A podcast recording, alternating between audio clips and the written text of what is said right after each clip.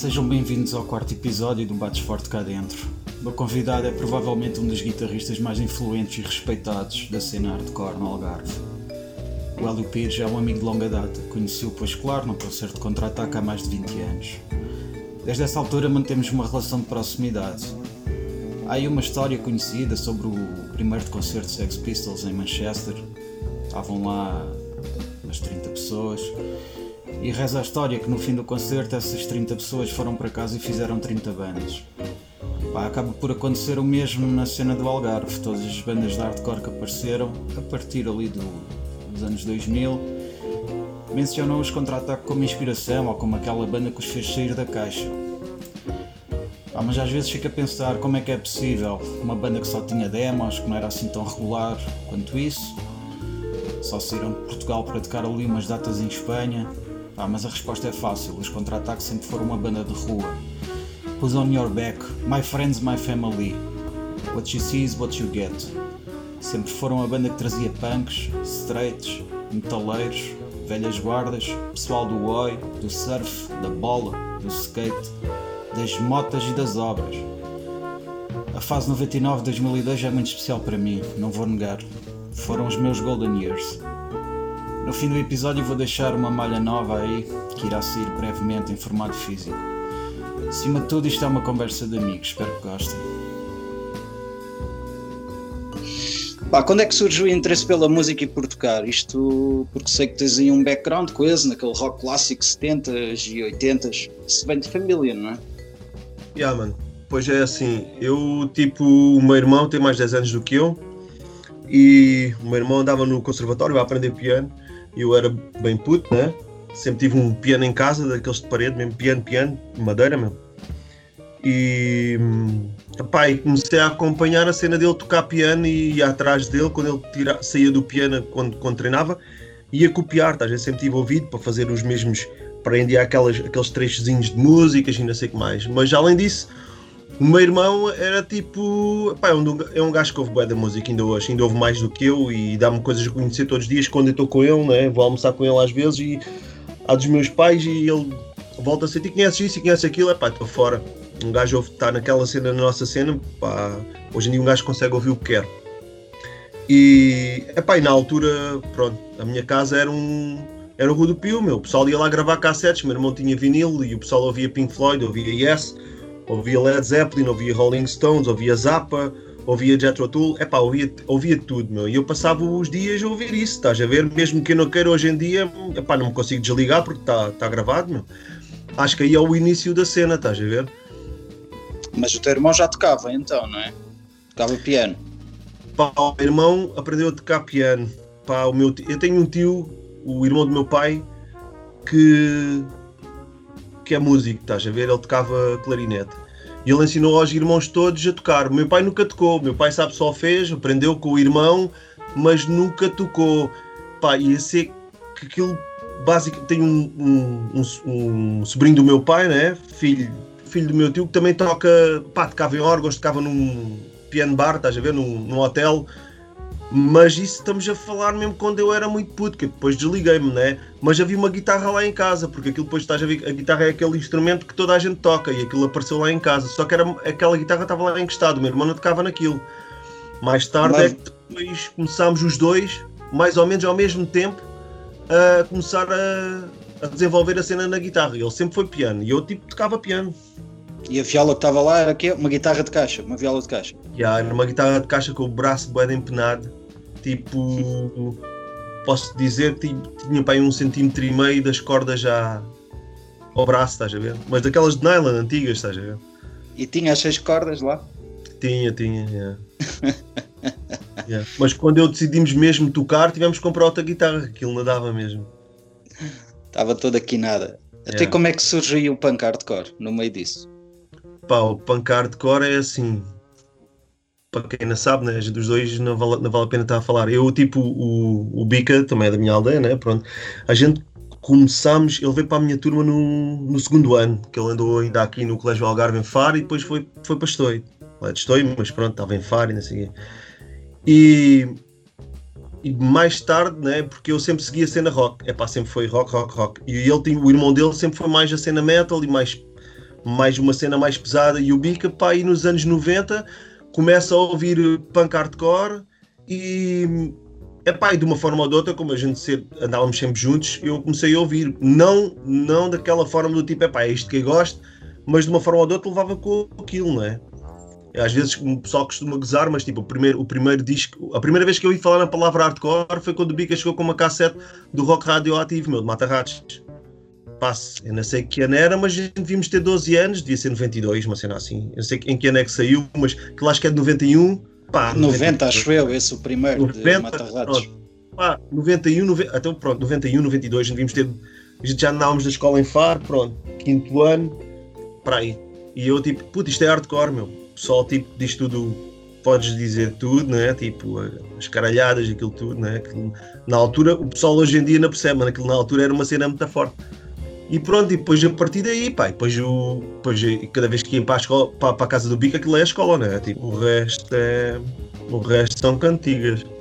Em relação aos, eh, aos contra-ataque, de, dessa fase do Bica a vos mostrar o rock radioativo até aos contra-ataque, ainda, ainda há muita história para contar, não é? É, uh, é. Aquela fase dos então, panquecas e dos nestruns e dos sim. Eh, sem fugas. É, assim, é, Eu estava, eu estava, tu estavas a dizer tipo quando é que chegou, estás Foi aí na, nessa altura, foi na altura talvez que o Bica começou a ouvir e que eu comecei a ouvir à pala dele. Eu não comecei a ouvir em casa, estás a ver? Ouvia quando estava com ele, estás a ver? E, e, o Bica sempre andou com o pessoal cá de Faro e acompanhou a cena dos panquecas e acompanhou, acompanhou a cena dos Nestrum e cenas antigas. E eu era um puto em Estoi com 12 anos, puto Estoi fica a 10 km de Faro, ainda vinha para Faro, estás a ver? E tudo o que eu absorvi foi à pala dele, porque ele vinha para Faro, tinha cá os avós, dormia aí, ficava aí com o pessoal, com o Nuno com o Coimbra, com pá, conhecia o irmão dele, o pessoal do metal, é pá, toda a gente, ele conhecia tudo, e ia-nos passando tipo aquela cena, tipo, agora até aos contra-ataque posso dizer que eu comecei a ouvir, pá, eu, a gente ouvíamos muito metal, man. era muita cena tipo do, é pá, tudo meu, do Death, à altura do, dos Death, do Obituary, de um, Sepultura, de Slayer, disso tudo, tudo em vinil, lá na Marquise e pai, quando chegou a cena hardcore, meu, é uma cena quase para mim, quase contemporânea, quase uma. Estamos a falar do passado e estamos a falar, tipo, se calhar de a partir de 97, 98, porque eu tive uma altura que a gente deixou de andar um bocado por, por escolas diferentes e não sei quê. E pai, em 97, 98 encontramos outra vez, já tinha uma banda de covers e não sei o que mais. E foi quando eu comecei a ter contacto mesmo com o hardcore né? Embora eu ouvisse, epá, eu ouvia censurados, ouvia pesticida, ouvia aquelas cenas tipo pá, o, os primórdios do punk hardcore português, mas não, não, não conhecia a cena New York, o Bica já, já ouvia, aqui o pessoal Faro, já existia panquecas, eu acompanhava alguns concertos de panquecas, mas já estava mesmo por dentro da onda, e depois pá, ia 97, 98, meu, lembro-me que eu não te quero mentir, mas talvez em 95 ou 96 fui numa excursão a Barcelona e já ouvi uma cena já hardcore com o Bica e, e comprei o Scratch da Surface na Virgin Barcelona, que era, que era, uma cena do, do outro mundo, né? Tu entravas na Virgin, Barcelona, tipo, perdi-me. Havia, nossa, aqui vendem CDs de hardcore, meu, não há CDs de hardcore. E... Ah, havia, havia na Teca Disco, não é? Ah, na Teca Disco. pouco. Olha, quando aquilo foi abaixo, eu fui lá boa das cenas, e boa das cenas dói, Angelica Upstarts e, e muita cena, mas pronto, e eu lembro-me que foi o primeiro CD que eu, que eu comprei de, de hardcore, foi o, o Scratch the Surface. Mas na altura, put, na altura ia muito para a casa do Bica também, começámos a juntar outra vez e começámos, epá, comecei a ouvir Madball, Negative Approach, uh, Psicovirol. Eu por acaso não curtia muito a cena da, da voz do Luke Kohler, logo ao princípio entrei mais com a cena mais de Madball do que propriamente Psicovirol. Mas foi aquela escola de eu pensar tipo, uou, wow, espera aí, isto já não é aquele punk hardcore do antigamente, isto tem aqui aquele flow, aquela cena tipo New York e pop ali, tipo misturado e não sei o quê, pá, tinha ali uma, uma ginga, estás a ver? E eu que já andava um certo tempo, já estava um bocado saturado da banda onde eu estava a tocar de, de covers, aquela cena puxou-me. Bom, daí até contratar foi um pelinho, aquilo foi ali tipo uns seis meses que o Bica arranjou maneira de arranjar tipo quatro ou cinco pessoas que a gente juntasse para tocar, né? Foi o Pires, o, o Gordo Rafa, que só sabia tocar nas mãos, né? No liceu, sentado lá no banco, pés e mãos, né? ouvi no FX e a fazer tupá, trupá, trupá, trupá, trupá, trupá, trupá, e de repente tinha uma bateria, uma parole nas mãos, que era do Pires, o Pires a cantar e pá, e o Bica, pronto, orquestou a cena, né? Tipo, pá, o Bica tinha muito mais conhecimento, eu tinha tipo ali a, a cena técnica, ele dizia-me faz assim, faz assado, faz aquele acorde, faz aquele, e depois aí começou a bombar, né? De uma forma um bocado humilde e tipo naquela, tipo, a gente não sabia o que é que estava a fazer, mas sabíamos o que é que queríamos fazer, né? Isso foi a 98, então, não é? Pá, sim. Uh, eu, o, marco, o marco de contra-ataque foi quando a gente veio do, do concerto da Gnostic Front no, no Paradise, com o Ensino Victim e que eu me lembro, o Bica pode dizer, também isto agora já começa a ficar um bocado vago, né? Mas eu lembro-me que a gente, o Bica já tinha falado com o Pires, já tinha falado com o Rafa, aquilo já estava ali meio coisa.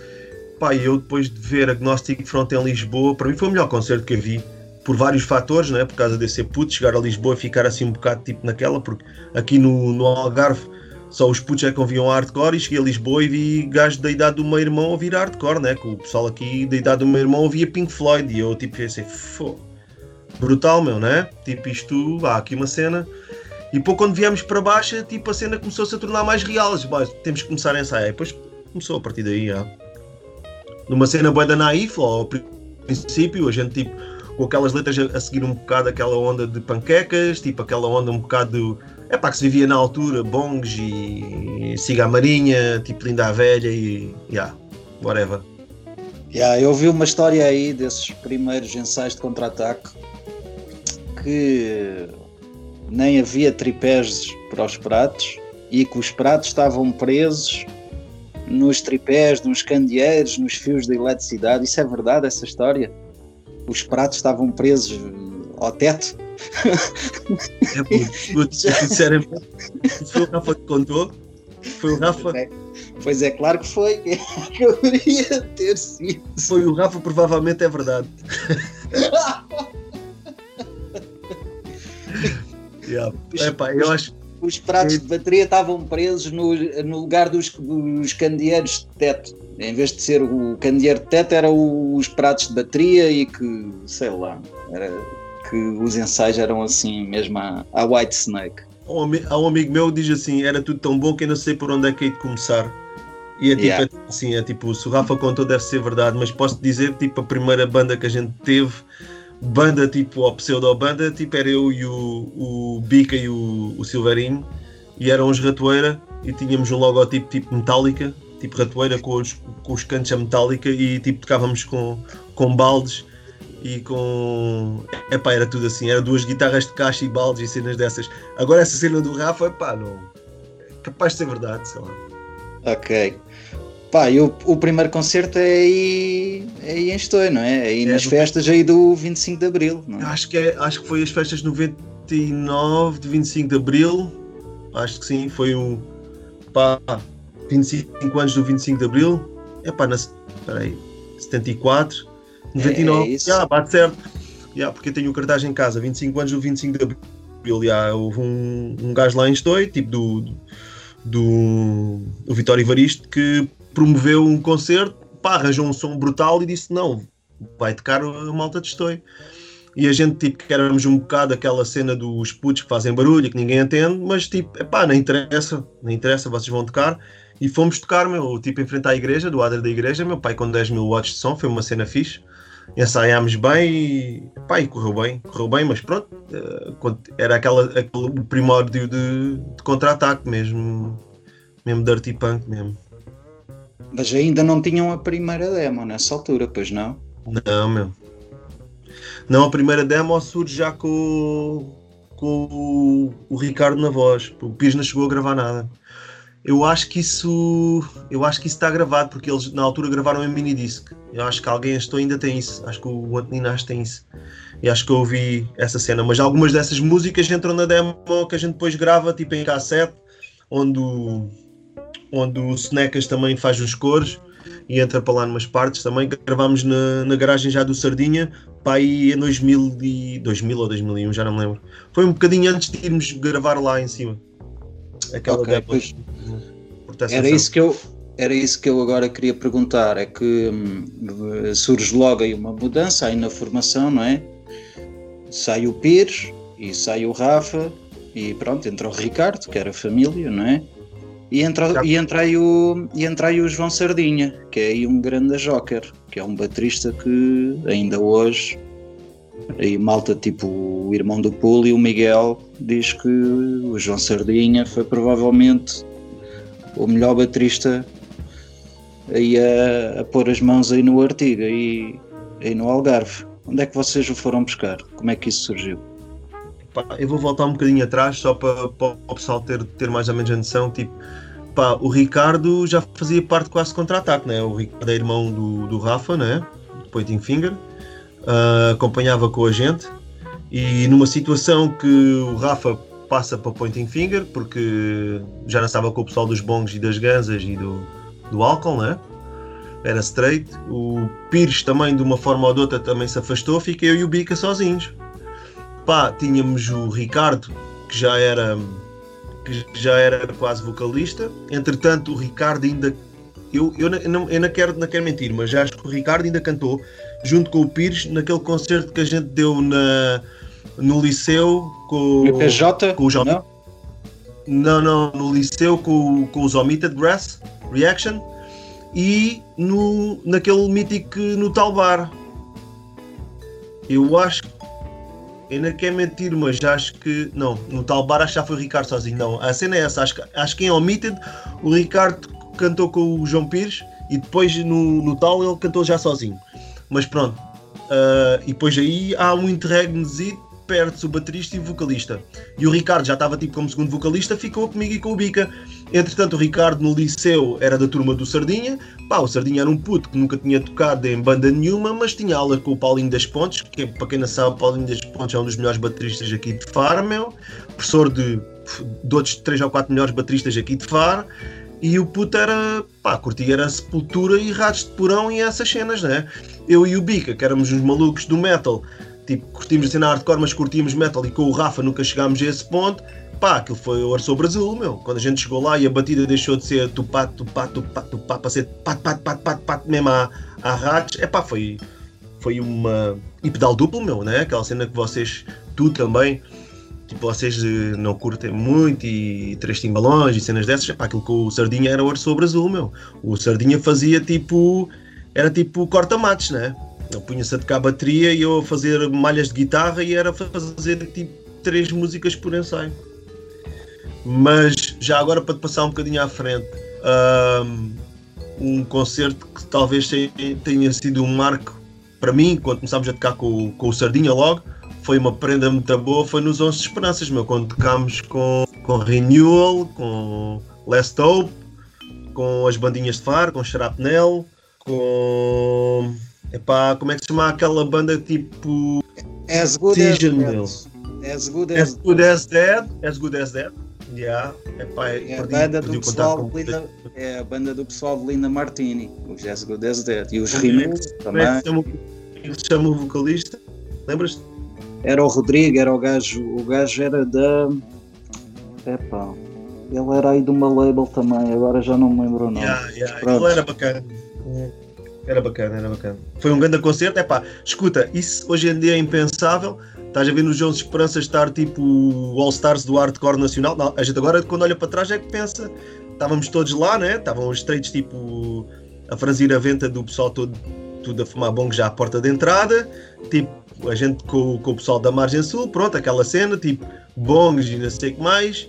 Uh, o Sardinha com, com 15 anos, meu, a tocar para caralhos, né? É tipo, toda a gente. Tu, e se tu ouvires a primeira demo, vês que aquela bateria não tem nada a ver com. Está um bocado fora, tipo. O gajo está a fazer cenas de pratos e não sei o quê, pá, ninguém fazia aquilo. Tipo, normalmente o pessoal dá aquela, aquele enchimento, mas não toca com, com aquela finesse, né? Mas pronto, tipo, havia química, estás a ver? Tava, era uma boa onda na altura, a gente ensaiava muito também, era fixe. Um, e há, há, outra cena que eu te quero perguntar uh, em relação a essa, essa fase da banda, não é?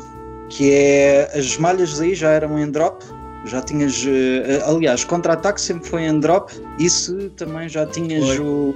Foi. Contra-ataque sempre foi em drop. Foi em drop desde o primeiro momento, meu. Yeah. E porquê? Pá, porque quando, eu, quando nós começámos a tocar, meu, eu, tipo, eu ainda tinha muitas bases hardcore, como eu te disse. Eu comecei a tocar quando comecei a ouvir. Percebes? Tipo, o pessoal às vezes pode não ter noção disso, mas uh, estamos a falar em 99, como eu te disse, comecei a ouvir entre 96 e 99 ouvi, e em 99 comecei a tocar. E normalmente o que todo faz é quando começas a tocar, começas a tocar por uma malha. Pá, eu, eu tocava tipo It's My Life, Madball, por exemplo, ou Smell the Bacon. Mas a gente já estava a ouvir os álbuns do Luke Maway, estás a ver? E, e para replicar aquelas malhas, e tipo, nossa, passa-se aqui qualquer cena. Pá, eu sempre, sabes, tu conheces-me, sempre fui um gajo um bocado, pá, não sou muito de, de, muito conhecimento e técnica, mas eu percebo, pá, ouço, pá, passa-se aqui qualquer cena, meu. E, e baixei a corda para pa drop D e comecei a malhar em drop D.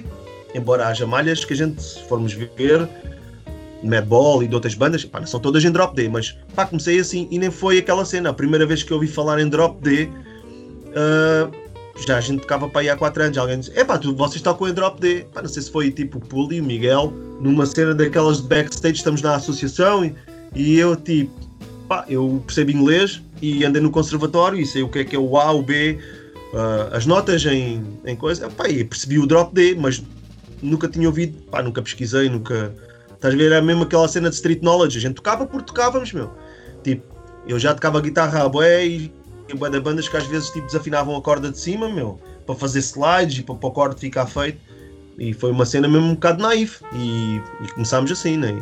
Sem cenas do tipo, é pá, vamos tocar em drop D, a afinação do não sei quê, que a gente agora vamos à internet. Pá, os Meshuga tocam em C, bemol, não sei quê, coisa.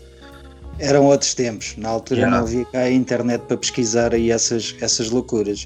Yeah, e diz-me uma coisa, e diz-me uma coisa que também está aqui a pulga atrás da orelha também aqui a questionar sobre isso. Uh, aí o, a Gibson e a cabeça e a coluna da Marshall é que na altura a malta andava aí a tocar toda com combos e guitarras ali do, do pé descalço e tu já andavas aí a bombar esse material muito a rijo, não é?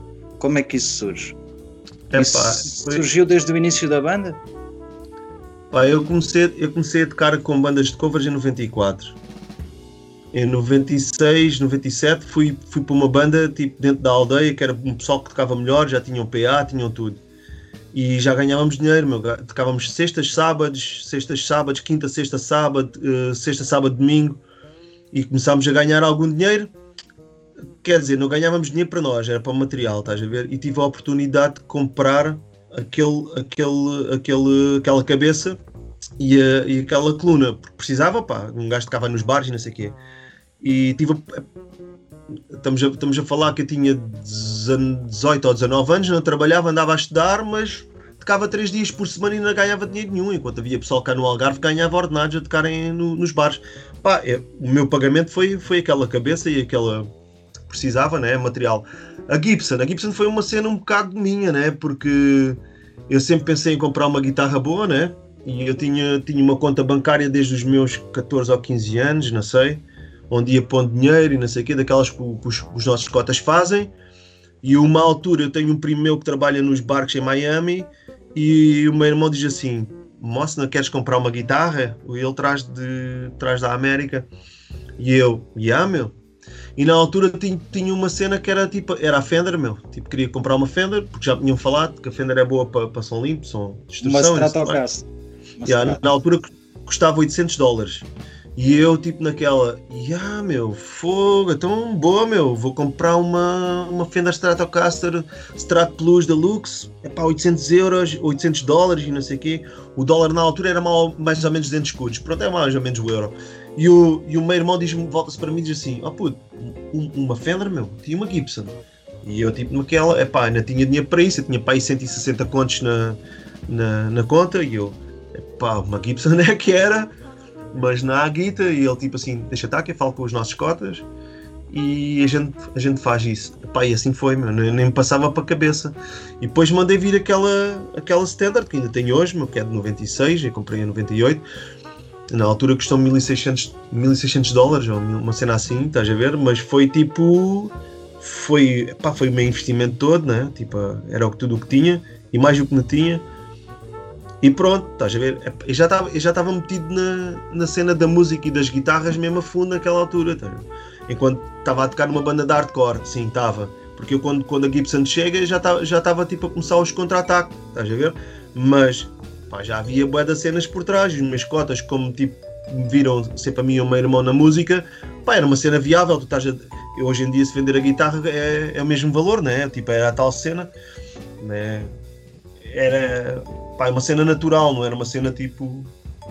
E foi assim, e pô, de repente estou a tocar em concertos de hardcore, né? Onde pá, já agora para fazer aqui uma parte, onde já tive em situações que tipo outras bandas não me deixaram tocar com os amplificadores deles e eu tipo estou a tocar, meto um amplificador de cabeça, né? De quatro, pá, não interessa o preço, né? E chega um puto qualquer de uma banda qualquer, para tem amplificador, olha, já está aí, toca, estás a ver? Yeah. É aquela cena, meu. Nunca vi as cenas de outra maneira senão assim.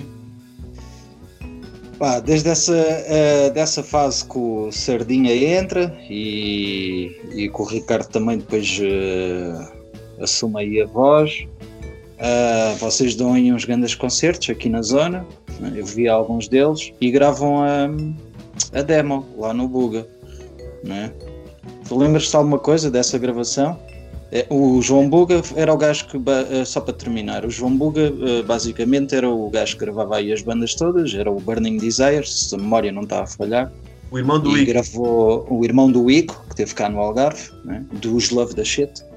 Uh, e o Buga, pronto, para a malta que não conhece, o Buga, o Buga gravou as demos de Pointing Finger, as demos de Fight for a Change, as demos de Endless Road, as cenas de What Went Wrong, gravou a primeira demo de For the Glory, isso foi já no fim, de, do, que a malta depois começou a ir aos vegetas e não sei o quê. Mas vocês foram naquela altura ao Buga, que naquela Yeah. altura que as bandas straight estavam todas a ir lá. Pá, eh, conta-me lá como é que financiaram essa, essa demo de contra-ataque. Podes contar? Eu posso. Está bem. Não posso. Ah, tu estás a rir, tu sabes, né? Foi. Tranquilo. Olha, gravaram Parem. aquilo num dia? Gravaram aquilo num dia, foi? Ah, num dia e meio. Mas ah, a gente abalou daqui da, de comboio, os quatro, com a guitarra e com o baixo. Chegámos a Lisboa, fomos para Carcavelos, onde o Buga tinha o estúdio, que era na casa de alguém, numa, numa, numa garagem. Sempre pensámos que íamos lá ficar, uma cena assim. Gravámos numa. Chegámos lá, eu acho que chegámos. Devemos ter basado de manhã, chegámos lá à hora do almoço. Na parte da tarde gravámos os instrumentais todos. Acho que o Ricardo ainda gravou qualquer coisa da voz e depois no outro dia fomos gravar o resto da, da- de vozes e cores. E, e basicamente chegámos lá quando chegou ao final do dia, nem tínhamos sítio onde ir dormir, meu. Era tipo, foi mesmo aquela cena, vamos para Lisboa, olha, vamos gravar e logo se vê. Acabámos por ir dormir à margem sul, o Bickle ligou ao Dilon, dos Last Hope, e mesmo naquela, oh Dilon, então como é que é? Está tudo fixe, olha, estamos aqui em Lisboa, querem ir beber umas frescas e não sei o que, e o Dilon, pá, estamos aqui a ensaiar com Last Hope no ponto de encontro, apareçam aí.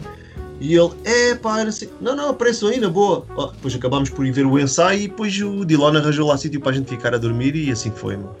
mesmo hardcore. No dia a seguir fomos gravar o resto das vozes e passámos para baixo. Eh, estamos a falar de 12 músicas, mesmo tipo em cima do joelho, né? O Ricardo, quando acabou de gravar, já quase na voz tinha, né? Então foi praticamente tudo ao primeiro take. Aquilo foi take direto, essa demo, não é? Yeah, e sem picar, meu. Nem cá, tipo, tu cantas uma frase e depois cantas outra. Aquilo foi tudo a fundo mesmo. Há outra cena nessa gravação que é a primeira música, que é o Protest and Survive. eh, que aquilo tem ali uma introdução do, do, do Clockwork Orange, do Laranja Mecânica. Mas eu ouvi dizer que vocês levaram lá para a Buga um CD de Cromegs ao vivo, em que eles começam o concerto com a mesma intro. Ou seja, a intro que está lá do Laranja Mecânica não é a do filme, é a do concerto de Cromegs ao vivo. Isso é verdade ou sou eu que estou aqui a. Já estou a, a alucinar? É pá, eu, eu, eu sei que enquanto tivemos já do Buga, o Buga chamou certos nomes à gente por causa que essa música passou lá e a falar de claques e isto, o gajo começou a olhar para a gente assim atravessado. mas acho, que mas acho que não teve nada a ver com isso, meu. Eu acho que a gente. Acho que aquilo está limpinho, meu. A, a do, do CD ao vivo de, de Chromex, tu começas logo a ouvir depois o som do bombo e essas cenas. Não me quero estar a mentir, mas eu acho que ele veio, eu já na altura já conseguia sacar cenas da net e acho que já veio isso em MP3 gravado num CD. Não te quero estar a mentir, a sério. Tive sempre a ideia que, que era a gravação ah, de Chromex, do disco ao vivo, do disco ao vivo de Chromex. Pois é, não é o... Pois, esse, esse, disco, esse disco rodou vezes sem fim. Eu tenho essa cassete ainda num. Eu tenho um carro que ainda, tem, ainda lê cassetes, meu. E ainda há pouco tempo, ainda há pouco tempo ter uma cassete de metralhas, por causa de um concerto que eu tenho de metralhas e de, de mata-ratos no Johnny Guitar, e está lá essa cassete, meu, com, os, com a cena toda ao vivo. Mas acho que não foi, não foi daí. Acho que foi mesmo original, a gente sacou da net. Yeah. Pá, em relação aos concertos, vocês tocaram algumas vezes em Lisboa e na Margem Sul, pá, iam sempre de comboio à antiga, não é? E pá, sempre houve uma amizade muito forte entre vocês e o pessoal da Margem Sul, os Les Top, Campo Minado, mas também com o pessoal de Louros, não é? os, os Omited e, os, e os Criminal Waste, não é? foi nessa altura que eu também conheci o Matos quando vocês marcaram quando vocês marcaram Criminal Waste aí, aí em Faro e, e, e mais, e mais bandas lá de e mesmo mais bandas lá de lá de Sim, Lisboa, não é? Os, houve muitas bandas dessa altura que eu conheci e mesmo pessoal que ainda está na cena hardcore à vossa pala, não é? Tu tens aí o exemplo aí do da malta da Omita, do Ivan, não é? Que é um dos melhores bateristas de hardcore, sempre foi, toca nos For da Glory, é? amigo pessoal de contra-ataque. Tens o caso aí dos, do, da malta de Gran Cap, também, era a malta dos, dos Mordenate, que vocês também marcaram. Num concerto tu organizaste no, na Tomás, que eles vieram também, com Mata Ratos. Organizámos todos, organizámos todos. E o Walter, é? E o Bica, é? o Bica é que deu a cara. É. Uh, mas pronto, pá, vocês tinham uma ligação muito forte aí com, com muita malta que ainda continua e, e fez muita coisa. Pá. Tens saudades desses tempos? Dessa altura antiga? Vocês iam sempre de comboio, era mesmo a, a White Snake, não é? Yeah. Opa, tenho. Opa, é aquela cena, foi aqueles tempos que a gente viveu, mas posso dizer que pá, a Margem Sul, Margem Sul, quando a gente começou com a cena hardcore, foi quem, quem tipo, tivemos ali um, um, um ombro tipo amigo meu, porque a gente também, o pessoal, o pessoal de, de, de, Lisboa é um bocado elitista, né? E a Margem Sul é um bocado a cena que a gente vive cá, pá. Eu quando cheguei à Margem Sul vi pessoal quase com a idade do meu irmão, tipo, me dava a mão e até pá, preciso de alguma coisa, queres ficar na minha casa, tipo, pá, porque com, com, com a fase do Ricardo, uh, do momento para o outro o Bica vai a paredes de cor a um concerto, conhece o pessoal da Margem Sul, conhece o Dilon e não sei o quê, e vem para baixo a dizer, é pá, vamos tocar à Margem Sul. Epá, eu nem fazia ideia o que, é que era a Margem Sul. A única coisa que eu conhecia da Margem Sul era o, o Roger Mira ter entrar com, com a blusa de, da Margem Sul hardcore no, no concerto no Paradise Garage, depois deu uma ocada com o pessoal da velha cá fora. E, e fomos lá, meu, e tipo, fomos bem aceitos e, epá, fiquei impressionado, né, porque aquilo lá é bada grande, meu, a cena era muito forte. Uh, nesse dia tocámos com Southbreed, com, pá, com mais pessoal. Estava lá pessoal também de de, de Lisboa também, não sei o quê, pá, mais bandas. E, epá, e foi uma cena fixe, meu, foi uma cena pá, sem, epá, sem serem cagões, estás a ver aquela cena mesmo, epá, estamos aqui para curtir e não sei o que mais. E depois a cena de Louros também é pessoal que é assim, estás a ver? Eu, a gente trouxe ao Mita de. Três ou quatro vezes. Três a gente vezes. Trouxe a gente trouxe ao Mita ao Liceu, não fomos nós que organizámos, mas quem estava a organizar trouxe por causa de nós. E depois viemos a conhecer eles, estás a ver? Depois, ainda por cima, o Ivan andou à tropa com o Laranja, com a Laranjeira. Pá, e depois levámos o Gastoi. Guitarrista de panquecas. Guitarrista yeah, de panquecas. Depois levámos o Gastoi, falar no Corredor da Morte, foi aqueles concertos míticos. Ah, isso foi o fazer... melhor concerto. Isso foi queriam, um... fazer, queriam fazer isso. o concerto na sala grande e disse: é pá, isto aqui não vai dar porque vão vir 50 pessoas e a sala leva uh, mil, isto não vai render, vamos fazer isto no corredor. Bom, aquilo quando começou, meu, tipo, pá, o pessoal todo junto, é pá, aquela cena correu muito bem.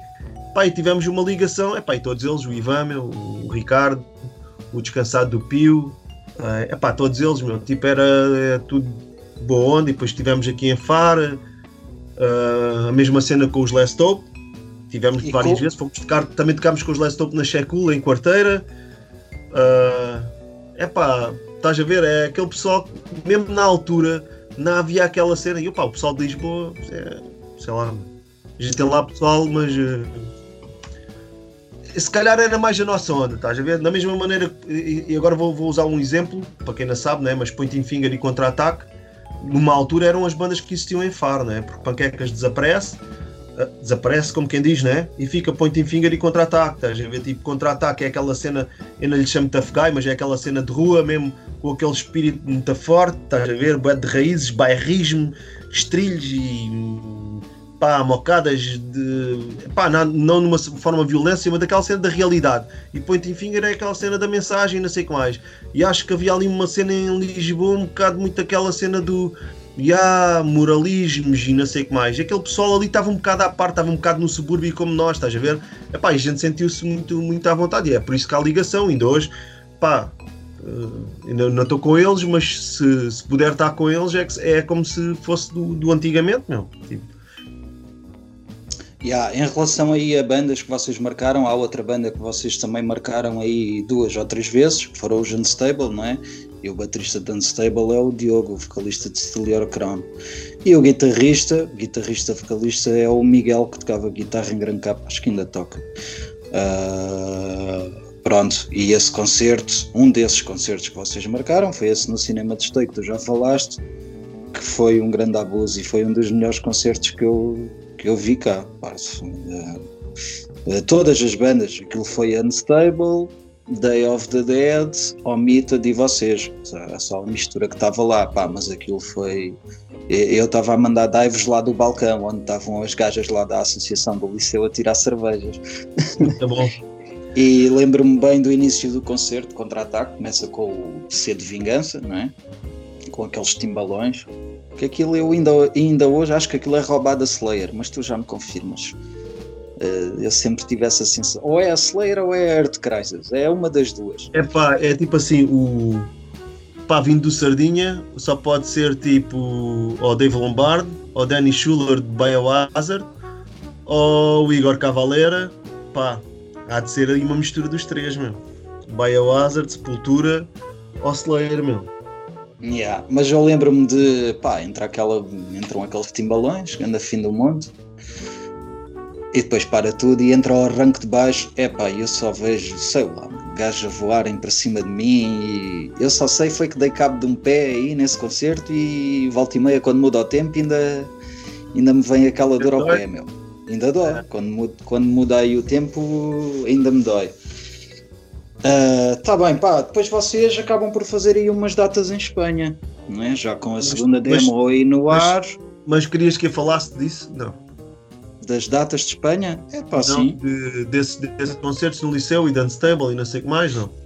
É pá, a cena de Unstable foi que vocês também, uh, não é? Acaba por haver aquela ligação já de, de há 20 não, anos já, quase, não é? Só, eu, eu só ia fazer uma referência, estás a ver? Tipo, eu conheci o Diogo pá, hoje em dia um gajo é muita cena da imagem, não numa, numa forma coisa, mas a gente vê-se tipo, pá, videochamadas e não sei o quê, e vês. Eu conheci o Diogo no Mirk, meu, no IRC, onde um gajo falava Brutal. antigamente, estás a ver? Brutal. E o Diogo era o Sana Scam. Sana Scam na altura, aquela banda que com o pessoal de, de DMS, meu, com aquela vertente mais hip hop e não sei o que mais, e meti conversa com ele quando ele começa a dizer que tem uma banda, e eu digo, pai, também tenho uma banda, e pai, chegamos já à afinidade, pá, vão, então vem, vem tocar cá abaixo e não sei o quê. E foi assim que a cena começou, uma cena mesmo tipo hardcore, estás a ver um bocado do it yourself, dizer, pá, aquele gajo curta aquilo que eu curto, bora lá, vamos. E, e, e, pronto, e foi assim que eles vieram cá. Mas agora ainda há bocado queria te dizer uma cena, meu, ainda hoje, meu, o, tu falaste de Criminal Waste, o Living the Respect of Truth, pá, para mim, ainda é uma das cenas que pá, muito original, meu. Aquele, aquele, tu vais ver a bateria, meu, do João, aquele. aquele é fudido, é, é fudido. aquele flow, aquele. É pá, uma cena é tipo. Fudido. Ah, um gajo pode dizer, ah, a gente copiava a cena americana, é pá, mas muito bom. Eu, eu, eu gostava muito, não. Mesmo, mesmo a cena toda estava original, porque eram, pá, tinham tinham. E eles tocavam Ah, psicovirol, lembras? Eles tocavam É, psicovirol, tocavam, É. tocavam o. é o- é, tocavam o, o Good Looking Out, psicovirol. Assim, o João era um grande baterista, mas o, pá, o irmão dele, não é? Pois. É uma máquina. Já, Eu- já. Para quem não sabe, o irmão do João é o Pedro, que gravou, gravou provavelmente o melhor disco de For the Glory, gravou o melhor disco de Reality Slap. Epá, eu gosto muito do Ivan, gosto muito do Tiago, mas eh, epá, o- e, e foi o gajo que foi substituir o Buff em Still Your Crown e foi Yeah. o gajo que sei Não, lá, Pedro é pá, tipo, o Pedro de qualquer banda que precise de um baterista uh, last minute, o Pedro chega lá e, e manda a casa abaixo, o gajo não dá hipótese. É. E Overcome, o gajo É. tocava em Overcome também. Eu, ia, eu agora estava aqui a dizer que eu, pá, eu comecei-me a desligar da cena também, família e não sei o quê, e eu Yeah. acho que o concerto que eu vi do Pedro mesmo, tipo, do princípio ao fim, se calhar ele hoje em dia toca bem melhor, foi Overcome na Casa Amarela, num side by side, meu, que a gente foi tocar. Estás a ver aos anos que foi. E eu pensei assim, fogo, está com ela toda, meu, toda aceso. Ah, o, o gajo tem uma grande escola e tem ali o irmão também, não é? Já curtia, já curtia do João, mas é tal cena, puto, é a identidade, meu.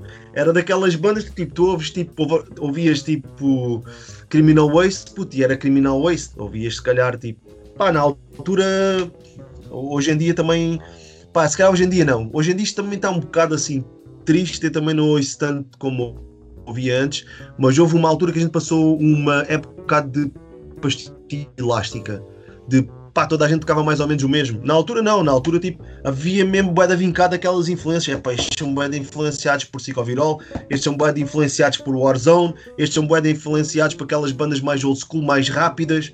E havia tipo o pessoal todo de venenoso do Straight Edge, com aquelas bandas mesmo, pá, tipo de apanhar eh, moedas do chão e cenas dessas, estás a ver? Era engraçado. Pá, e em relação a essas datas em Espanha, o Sardinha não pode fazer as datas, o Rafa aparece aí em modo salvador da, da coisa, não é? E vocês fazem Sim, umas é datas que- em Espanha. O Rafa é que organiza as datas, não é? Ainda, e o Ricardo Day of the Dead foi o vosso roadie, pá. Está lá isso, esse roadie de luxo. Yeah. Yeah. É verdade, meu. Como é que isso correu, essas datas? É pá, correu, correu muito bem, meu. Correu lindamente, meu. Ainda por cima, pá, a gente não saímos daqui, né?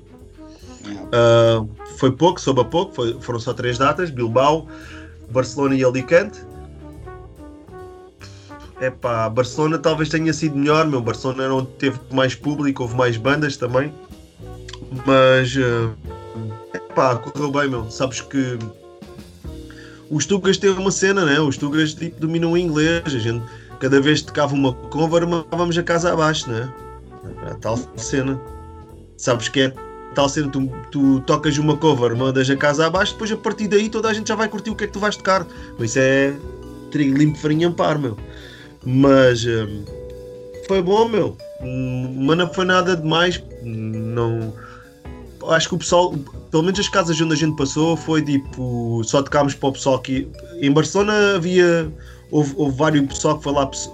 Epá, um concerto normal, né? Com, como, como tocas em Lisboa ou, ou em Faro, uma cena assim, né? Agora, os outros dois, em Bilbao e em, e em Alicante, foi um bocado pá, minoria. Estavam para ali umas 10 ou 12 pessoas que percebiam da cena, o resto estava ali à volta e pá, foi mais aquela experiência de, de ir em, em estrada do que propriamente. Mas tudo, tudo, tudo, tudo gente boa, meu. Tudo gente boa que a gente apanhou, meu. Pessoal do hardcore, então. Comprámos discos, trocámos cenas, foi fixe. Yeah.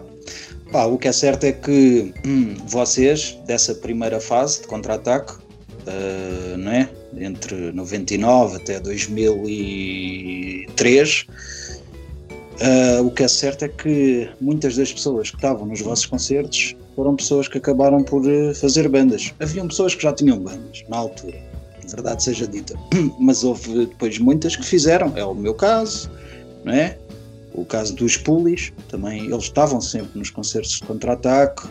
Uh, Puto Rafael, depois, uh, pronto, já estava nos Pointing Finger também, mas pá, vocês acabaram por, por influenciar uh, também muita malta a fazer bandas nessa primeira fase e na segunda fase também, porque depois quando voltam com o Don't Accept Defeat, né, lançam a demo, tocam, a banda toca uns concertos, não sei o quê, mas o que é certo é que houve muitas bandas que surgiram nessa fase do Don't Accept Defeat, bandas que atualmente até estão a tocar, que é o caso dos Medo e os eh, pá, um porradão de bandas. Posso dar o exemplo dos A Thousand Words também, que o guitarrista viu o concerto de contra-ataque em quarteira, acho que foi o primeiro concerto de hardcore que ele foi, ou o segundo, e ele viu-te a tocar, e, e no dia a seguir.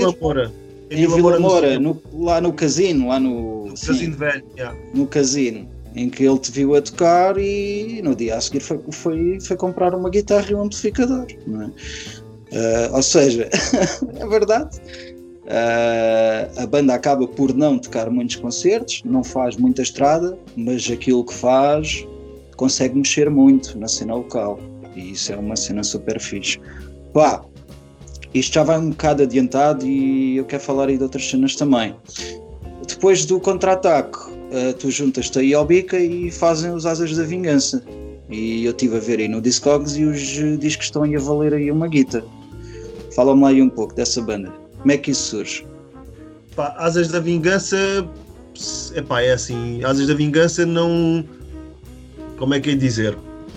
Aquilo já era um amor, um amor antigo. Eu e o Bica sempre dissemos, meu, tipo, a gente, enquanto tivemos contra-ataque, sempre seguimos a cena tipo oi, meu Tipo, a gente ouvia bué, bué da Oi, ouvíamos eh, pá, tudo o que o pessoal ouve, Coxperrer, uh, Business, Angelic Upstarts, uh, epá, uh, Four Skins, 999, epá, bué das cenas. E, e uma cena que a gente dizia tipo assim, moço, meu, porque a gente às vezes chegava ao fim dos concertos, pá, ninguém, às vezes o pessoal não cantava, a gente, moça, a gente devíamos fazer uma banda, meu mesmo do oi, mesmo da cerveja, mesmo só para toda a gente cantar. Nem interessa Com o que é que falas, é? mesmo Com só singalongs. Só para... Pá, e Psicovirol é da singalão, meu. Há uma cena Psicovirol, é, foge é, da cena oi, mas aquilo é oi completo, pá. Aquilo tipo dentro do hardcore, aquilo é muito bom. E a gente, pá, fazer uma cena mesmo básica, pá, nunca surgiu a oportunidade.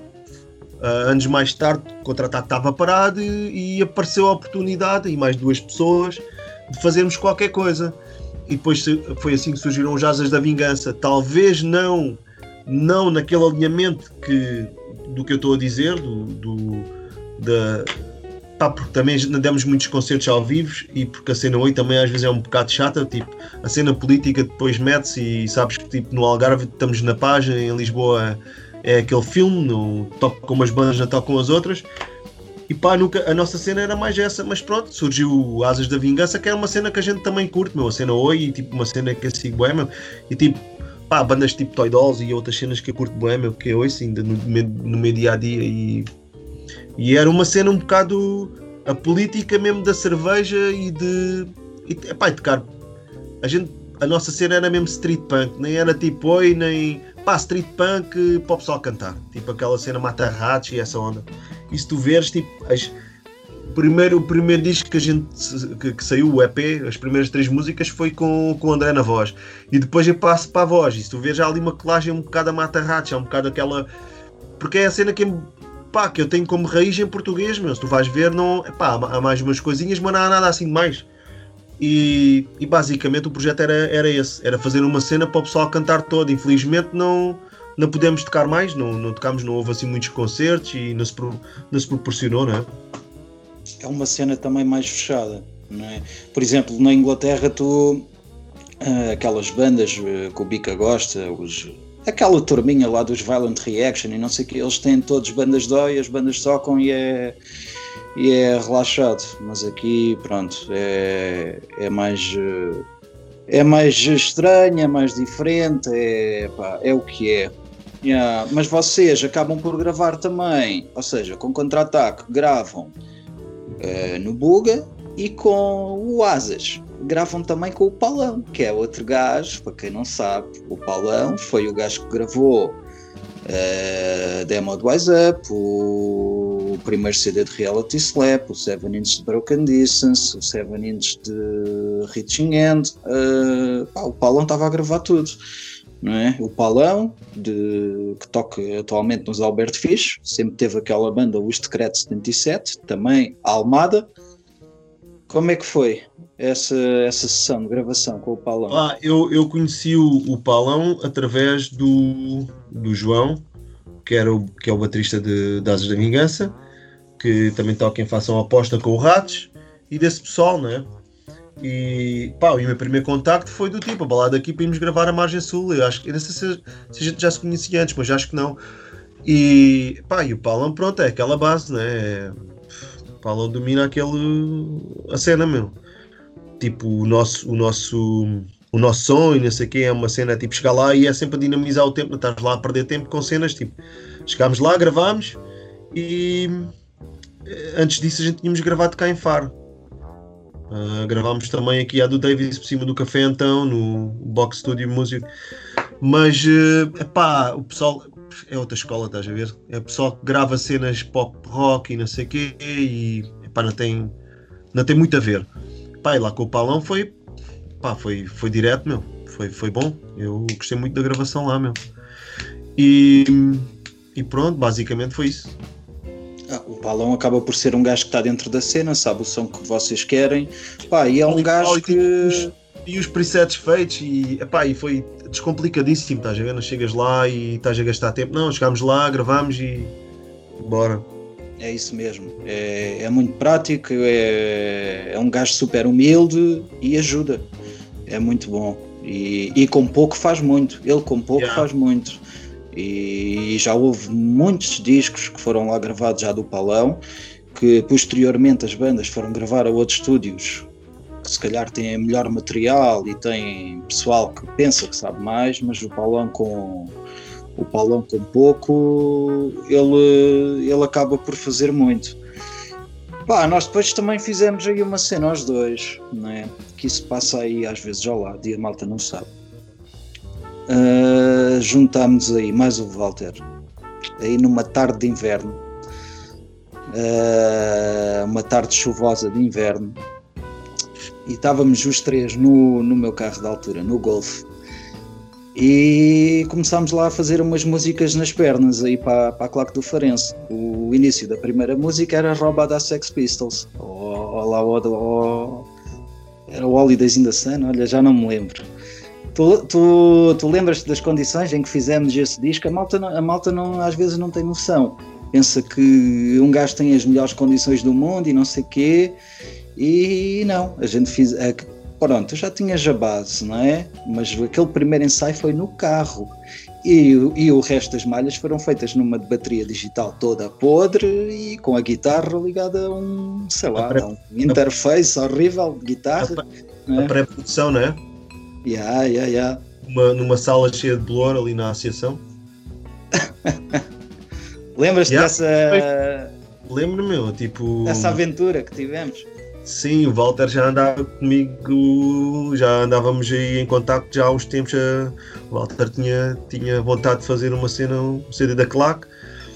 E pronto, depois, e o baterista de serviço, depois acabaste por ser tu, pois não havia muitas coisas, muitos mais, né?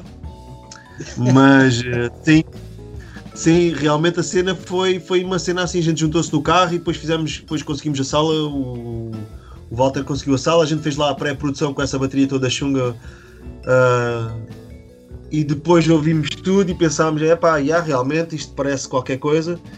Embora eu e o Walter achamos que a bateria podia ter ficado um bocadinho mais rock, estás a ver? Tipo, menos uh, hardcore, mas pronto. Eu também, eu também, eu, eu, yeah, eu também ouvi esse CD há uns tempos e também mas achei foi, que aquilo podia ter ficado mais. Mas pelo menos, tipo, pá, claques, há claques aí com música de baile, pelo menos a claque do, do Farense tem música hardcore, putz, Outside é um. Opa, é o que é. Eu realmente é, também fiquei a achar isso, que aquilo tinha lá sei lá, músicas a abrir e não sei o quê. Opa, já, tipo, na altura fez não é? Mas uh, hoje em dia acho que já não fazia. Mas sabes o que é que é, o que é, que é curioso? Foi que depois eu trouxe o CD para casa para mostrar ao meu pai, não é? e o meu pai perguntou-me, então o que é que é isso? É o CD que eu gravei aí para os gajos do Forense, pá. Ah, mostra lá isso, não sei o quê, mete lá isso a tocar. Meti, meti, pera, pera, deixa eu contar, meti as malhas, não sei o quê, é pá, ya, ya, ya, então mas músicas são essas. Quero ouvir é o Win. Então vá, mete lá o win. Eu pus o win, não é? Uh, o meu pai ouviu o win e no fim disse: Bela porcaria que vocês fizeram, deram cabo do win. Não, puto, o win até está tá, tá boa, meu. Fogo. Tá bem, mas o meu cota é antiga, chefe, não é? Carregaram aquela música, um dos melhores hinos de Portugal. Yeah, deram cabo do hino do Farense. Tá bem, pá, a gente já vai aqui um bocado avançados, isto já vai com quase uma hora. Pá, eu tinha aqui mais cenas para te perguntar. Ah, mas se calhar. Ok, é pá, eu não quero alongar isto muito mais. E então tenho aqui cinco perguntas para te fazer. Pá, não é preciso. Se quiseres alongar, alonga, tá, tá tranquilo, a gente aqui não paga chamada. Então vá, siga lá. Qual foi o último disco completo que ouviste? Não precisa ser. Hum, não precisa ser CD original ou vinil ou, pá, é, pode ser streaming, pode ser YouTube, pode ser CD, pode ser vinil, pode ser cassete, qualquer coisa. Tem que ser completo, de início ao fim. Epá, deixa-me pensar, mano. Eu acho que foi o último álbum de Confrontate, mano. A sério? Ah, mas isso é porque estás a tocar agora na banda, não é? Queres que eu te diga trabalho, meu? Uh, mas acho que sim, acho que sim, completo. Também não, não te vou estar a mentir, meu. Yeah. Ok, ok, tranquilo. Ok, next question. Deixa ver. O que é que eu tenho aqui? Concerto que não foste e te arrependes até ao dia de hoje, não teres ido. Pode ser hardcore ou pode ser uma cena tipo mainstream, sei lá, os, os Interpol ali no, naquele sítio pequeno que só foram 100 pessoas, ou os. Quer dizer, o Motorhead na concentração tu foste, eu é que não fui. Fui, não. Yeah. Qual foi o concerto que tu não foste e te arrependeste? Metallica com Suicidal? É pá, Metallica já vi duas, duas vezes, meu. Mas com uh... Suicidal? Uh -uh. Esse aí não fui, mas nem, nem vou falar aqui que é para não o meu irmão foi, pois na altura tinha 13 anos ou 12. Estás a falar do. com, com The Cult e Suicidal? Yeah. yeah. Yeah, o meu irmão não me levou, pô, tinha 12 anos e o meu irmão ia lá, tipo, estás a ver o filme. Claro. Uh, epá, esse, esse aí acho que foi parte que não tinha hipóteses de ir, não é? Não havia hipóteses. Então qual foi aquele que soubeste depois ou que não conseguiste ir e, e querias mesmo ter ido? Pá, sinceramente, agora de repente não me lembro de nenhuma. Não? Se me lembrar, já digo. Oh. Tá bem, é. vá. Next question. Deixa eu ver o que é que eu tenho para aqui. Ora, Agnostic Front, One Voice ou Madball Set It Off? Queres que eu faça a pergunta outra vez? You're good. Uh, é, é, o agnóstico. É o agnóstico. É vou ter que dizer. É vou ter que dizer, meu. Tipo, é Sério, é bom. Sério, foi um dos primeiros álbuns que eu, que eu, que eu comecei a ouvir, mas.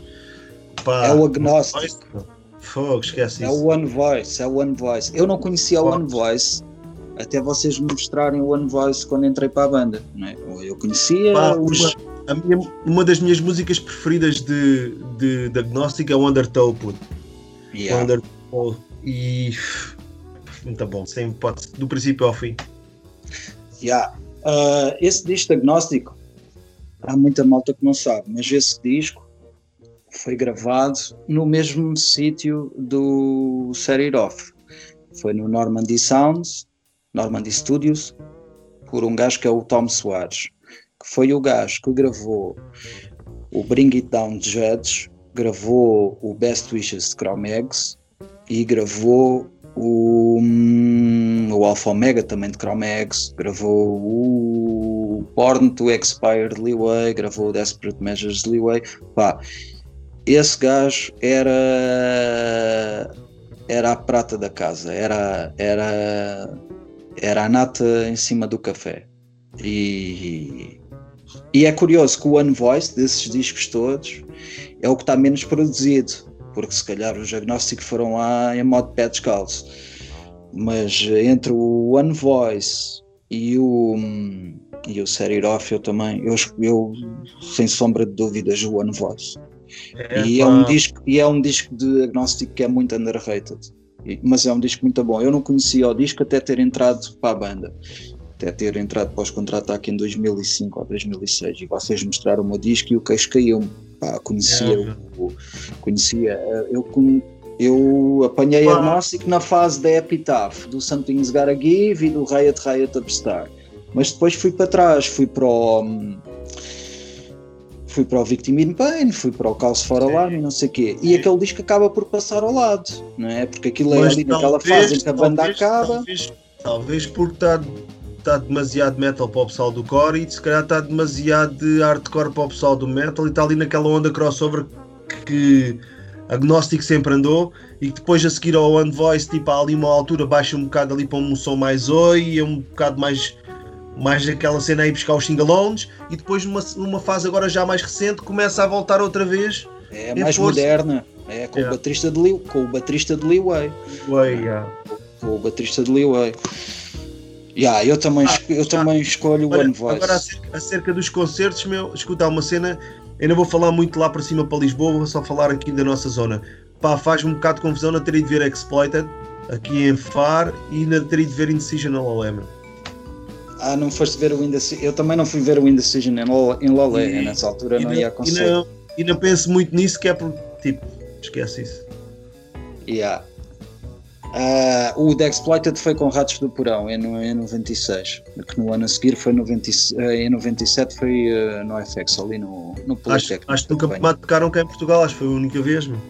O The Exploited? Não, acho que tocaram depois. Quer dizer, não sei, não tenho certeza. Acho que sim, meu a memória de um gajo também já não é o que era. Ainda ah, ontem o Pica me estava aí a perguntar do concerto do Paul Lois, sei lá qual era a cor das, das, das, calças da terceira gaja que comprou o bilhete que tinha uma litrosa na mão e o casaco verde. E ia com um gajo com uma t-shirt Discharge do Y e tinha um disco de Anticimex na mão. Ah, sei lá, a memória de um gajo já não é o que era. Bom, tenho aqui outra pergunta e estou quase a terminar, que é duas salas na margem sul, Floresta do Ginjal ou Culto? Qual é que escolhes? Ah, puto, claro que Floresta do Ginjal, meu, nunca toquei no Culto. Tocaste ah, sim, então, não, tocámos com Chromex. Com. Isso foi o Revolver, era Revolver, né? Passou, não, mudou. Não, isso é, para mim é o culto, sempre. Okay. Isso pode mudar não, de nome não, 500 vezes, para mim é o culto. Não, puto, Floresta do Ginjal, puto, com a margem lá do outro lado, com aquela paisagem, puto, foi, então, brutal. Mas porquê? Pela sala? Expli é, Olha, há, há muita gente. Eu só há muita gente que não conhece aqui, há muita gente que certamente vai ouvir isto e está tá à toa. O que é isso? A Floresta do Ginjal. Explica lá aí ao pessoal o que é, que é a Floresta do Ginjal. A Floresta do Ginjal, cheguei, cheguei à margem sul para ir tocar, passamos para Cacilhas, né? Que a gente veio do. Na altura passava-se para o Barreiro, do Barreiro para, para Lisboa, depois para Cacilhas. Chegámos lá, aquilo é no primeiro andar, aquilo é um primeiro andar ali por cima do, do culto, mais ou menos. E pá, aquilo é um primeiro andar com, com vista para logo encostado a Tejo, não é? Não é só a vista, meu. E depois foi, foi toda a cena nessa noite, meu. Aquele tipo não se pagava bilhete, meu. Nessa noite nós chegámos lá, a sala já estava cheia e alguém diz assim: Acho que foi o Baf, meu. O Baf tocava em Souto Bride. Moça, vocês têm que dizer aí ao pessoal para sair para pagar bilhete porque para arranjar a guita para vocês. Por causa das deslocações. Pá, lembro-me do Ricardo ir ao microfone e falar: é pá, vejam lá, pessoal, tem que sair para pagar bilhete. Claro, o pessoal teve-se todo a cagar. Lá fomos falar com o Dilon, o Dilon lá ao pessoal: é pá, vejam. Quando disse assim, então, mas uh, aqui na, não pagam bilhete? Não, não, meu, aqui não se paga bilhete, meu. Aqui o velho está aí, ganha dinheiro com as cervejas e é concertos de sextas e sábados aí. Estás a ver o rock and roll que aquilo era, meu. Mas é uma sala no primeiro andar, a banda fica de costas para o Tejo e tipo, o pessoal está de frente, estás a ver tipo uma cena de vidros tipo uma, pá, tipo uma marquise, vá, voltada para o Tejo a ver a margem de Lisboa, meu. Brutal, meu. Só toquei lá uma vez, pois olha, mas foi muito bom, meu. Outra sala estava cheia. Quem vai de Fara tocar para, para 50 ou 60, chega lá, estão 200. Numa sexta-feira à noite, disse: Pô, isto aqui é normal. Ah, não, isto aqui é normal, porque todas as sextas-feiras já há concertos.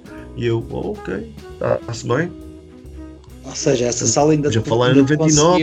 Eu, yeah ainda te conseguiu provocar mais impacto e mais memórias do que a sala que tocaste com Chromex.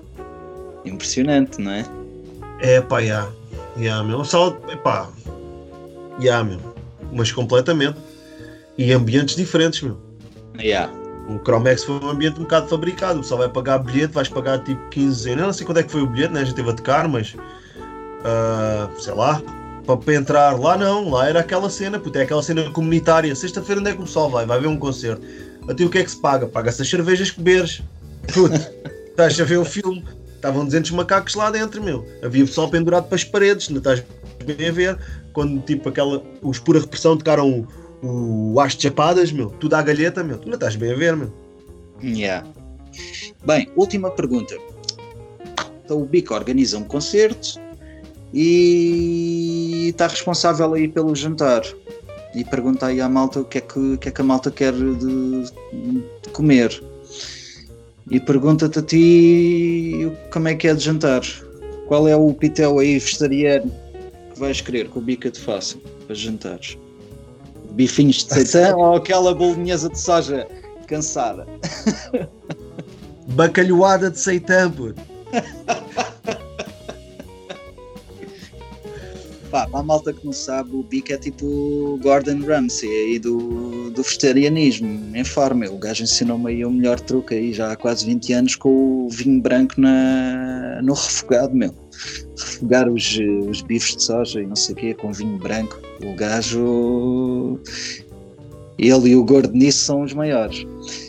Epá, isto terminava aqui, mas o Bica fez-me para aqui uma, uma pergunta que eu tenho para te fazer, mas isto basicamente, isto, isto não é uma pergunta, isto é um testamento, meu. Ah, Eu, eu vou tentar resumir isto. Bem, o Bica tem aqui uma pergunta que tem a ver com o show no número 3 da pan- de, com os panquecas. Aliás, eu fui a este concerto e os panquecas não tocaram, tocaram só vocês. Isto foi em 1999. Ele na pergunta divaga aqui um pouco, mas ele basicamente. Ok, eu tô- já estou a perceber. Basicamente os panquecas estavam no cartaz, mas os panquecas não tocaram. E acho que sobrou para vocês. Tanto que o Danny, que supostamente era, era o roadie dos panquecas, ou pronto, eu sempre. Aliás, se calhar se não fosse o Danny não havia panquecas. Mas pronto, isso já são outros 500 e isso não me cabe a mim divagar sobre isso. Mas eh, houve pá estrilho e não sei o quê, e o Danny até disse que se isso fosse lá em cima, a velha, era logo meio caminho andado para haver facada. Pá, conta-me lá como é que isso ficou. Isso, isso havia aí divisão entre as duas bandas?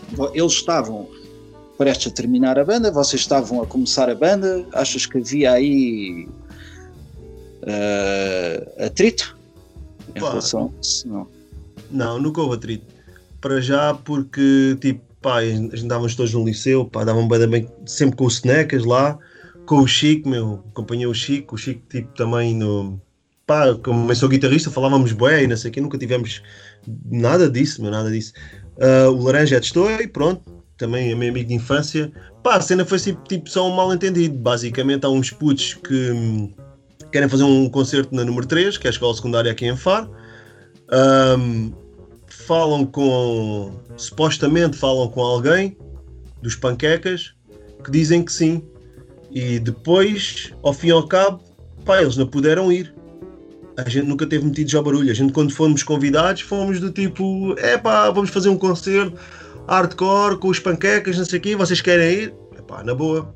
Pá, o Dani, tipo, pá, deve ter apanhado com a cena assim de lado, disparou tipo naquela, é pá, até eu não sei o quê, pá, vocês meteram o nome dos panquecas no cartaz e isso lá em cima dava para uma mocada, vocês querem se aproveitar para subir para isto, para aquilo e não sei o quê, é pá, mas pronto, pá, isso são favas contadas, nem, é pá, nem me vou alongar, meu, eu, tipo, isso passou-me ao lado, na altura, claro que um gajo ficou um bocado fedido, porque a gente nunca andámos à pala dos panquecas, porque os panquecas, tipo, a gente não deve nada aos panquecas, meu, o, as bandas que acompanharam o contra-ataque sempre foi Pointing Finger, aqui em Faro.